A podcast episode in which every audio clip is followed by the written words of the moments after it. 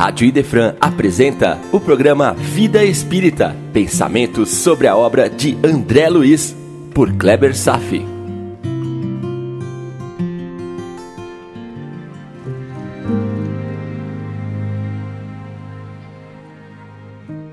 Olá, amigos, tudo bem? Nesse capítulo, temos uma nova perspectiva sobre casamento e suas motivações. Quantas comunhões conjugais já estabelecemos em nossa jornada? E com quantos seres já compartilhamos o mesmo teto? André foi convidado a conhecer a história do casamento de Tobias com Hilda, que perdurou até a morte dela, quando então contraiu segundas núpcias com Luciana. A primeira com afinidade espiritual e a segunda muito mais motivada por companheirismo fraterno e por conveniências necessárias. Mas eu me perguntei se Hilda teria sido o espírito mais afinizado com Tobias durante a sua longa trajetória, existência após existência. Não há uma resposta definida. Que forças motivadoras nos levam a encontrar determinada pessoa? Será que por um contrato pré-definido no mundo espiritual, antes do retorno ao mundo da carne? Ou apenas circunstâncias aleatórias dos encontros e desencontros nas relações sociais determinam as comunhões, sem vínculos com o passado? Ou as duas hipóteses estarão corretas? Esse é um tema muito vasto e por risco de nos desviarmos do foco doutrinário, vou apresentar alguns princípios fundamentais das uniões entre espíritos já bem descritos na nossa literatura. A começar, vamos clarear uma dúvida muito comum entre nós. Que fator você acha que proporciona maior estabilidade e solidez nas relações? A crença de que os iguais se atraem ou seriam os opostos que se atraem? A resposta é o princípio dos iguais. Estabelecemos vínculos de amor e confiança com seres que vibram em afinidade, na mesma sintonia. Não é preciso haver uma plena coincidência das tendências e valores, mas as congruências acabam atraindo e unindo seres entre si. Isso acontece quanto maior número de afinidades. Entre nós e outras pessoas muito diferentes de nós, criam-se espaços emocionais vazios que não se retroalimentam. É preciso uma força, aquele algo a mais que não está escrito, mas que nos une e que se chama sintonia. E mais, nesse tipo de união não existe o tal de complemento. Ninguém complementa ninguém. Não existe a, a minha cara metade. Os espíritos são plenos e completos per si. Não somos metades ou pedaços perdidos. Apenas não estamos desenvolvidos ainda. Portanto, vai uma instrução dada pelos espíritos superiores a respeito das metades eternas. Não existem almas gêmeas criadas por Deus para toda a eternidade. Por mais que isso vá atrapalhar os sonhos românticos de muita gente. Vejamos a seguinte questão no Livro dos Espíritos. Pergunta 298.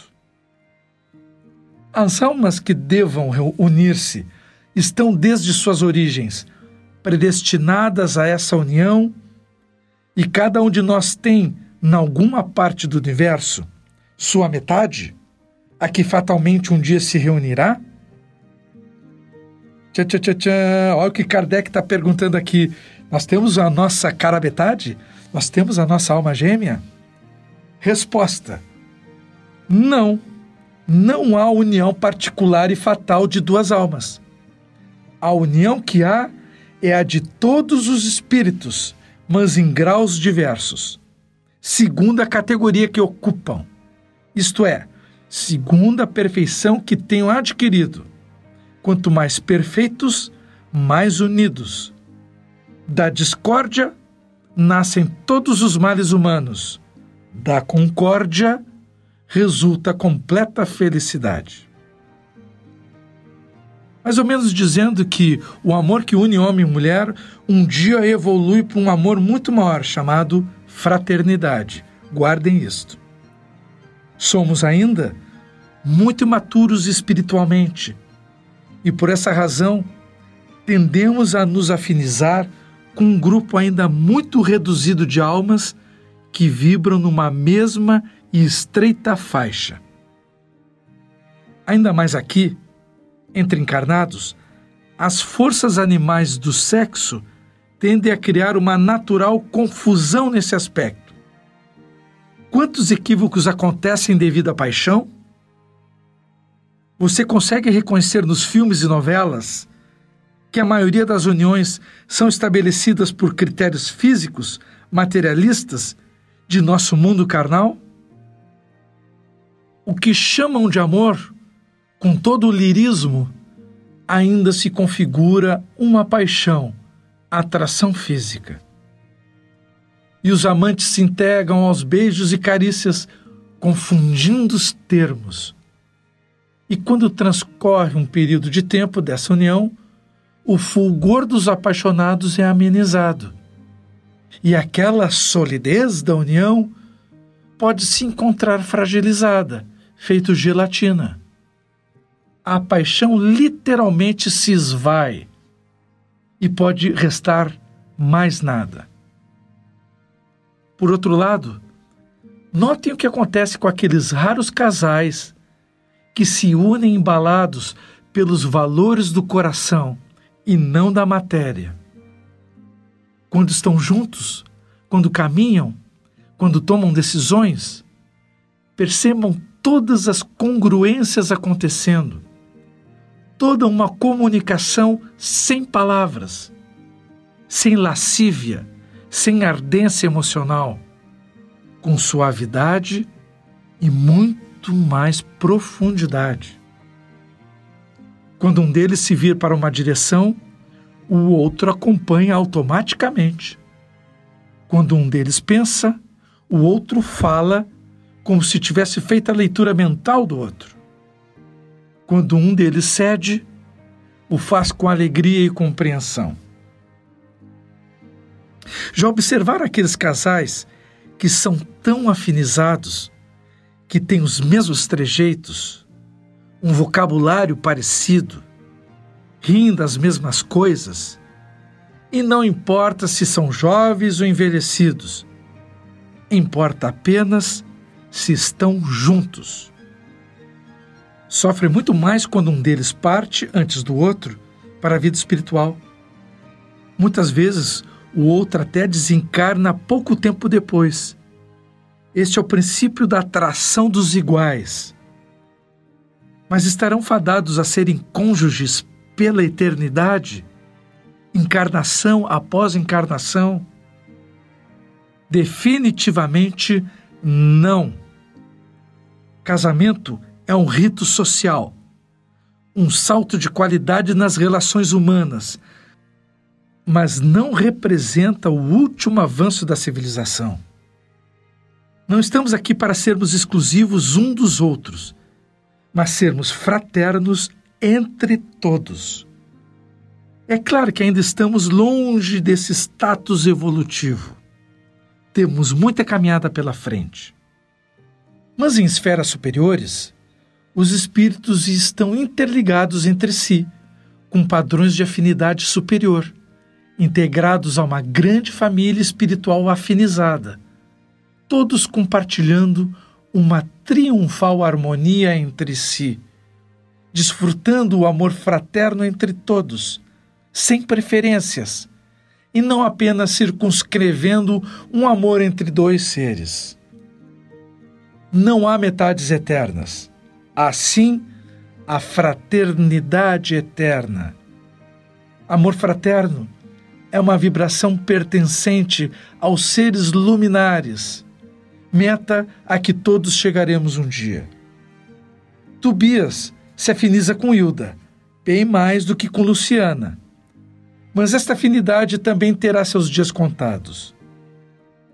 Há uma história sobre um tipo de afinidade que a maioria dos espíritos conhecem ou, pelo menos, deveriam conhecer.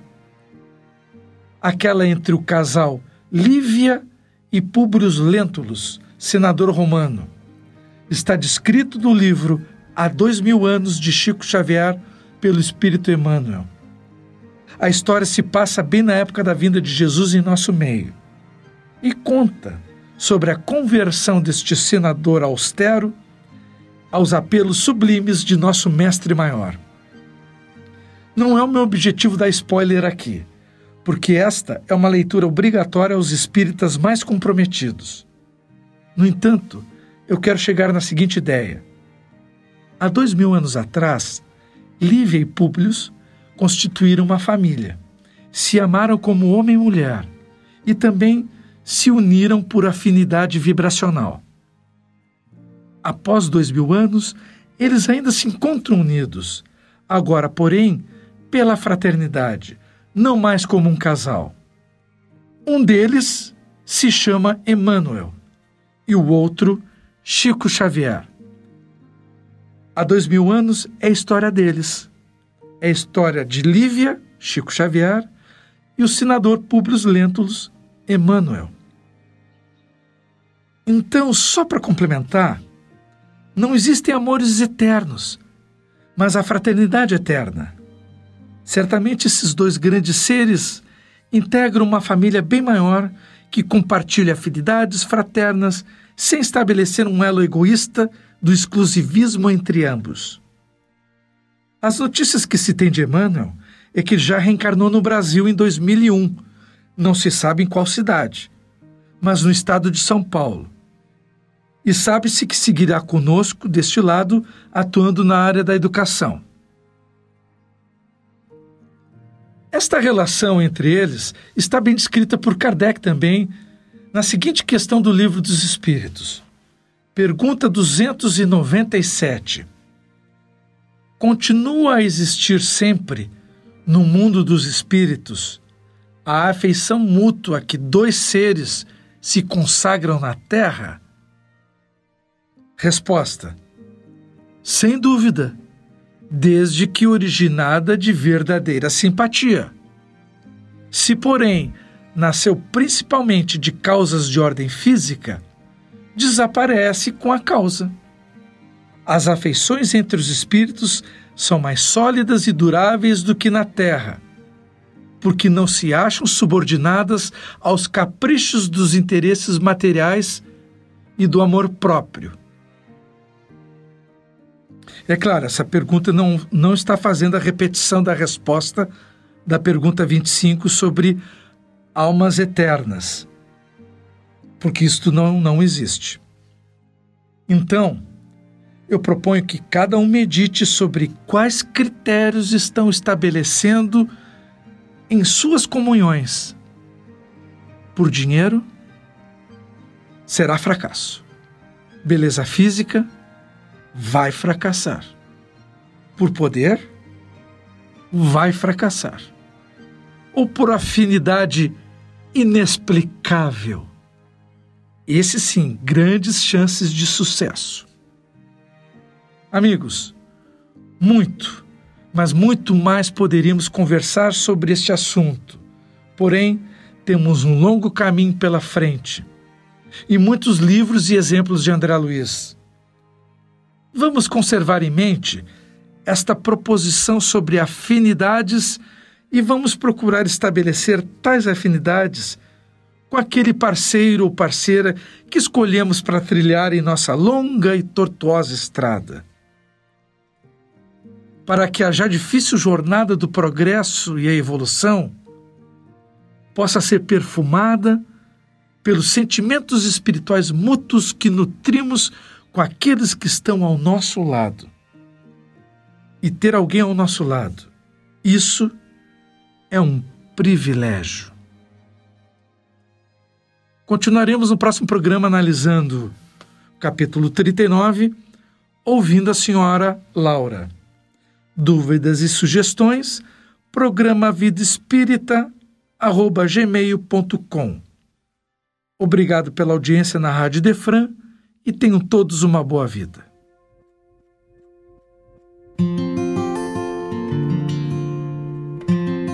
A Rádio Idefran apresentou o programa Vida Espírita, por Kleber Safi.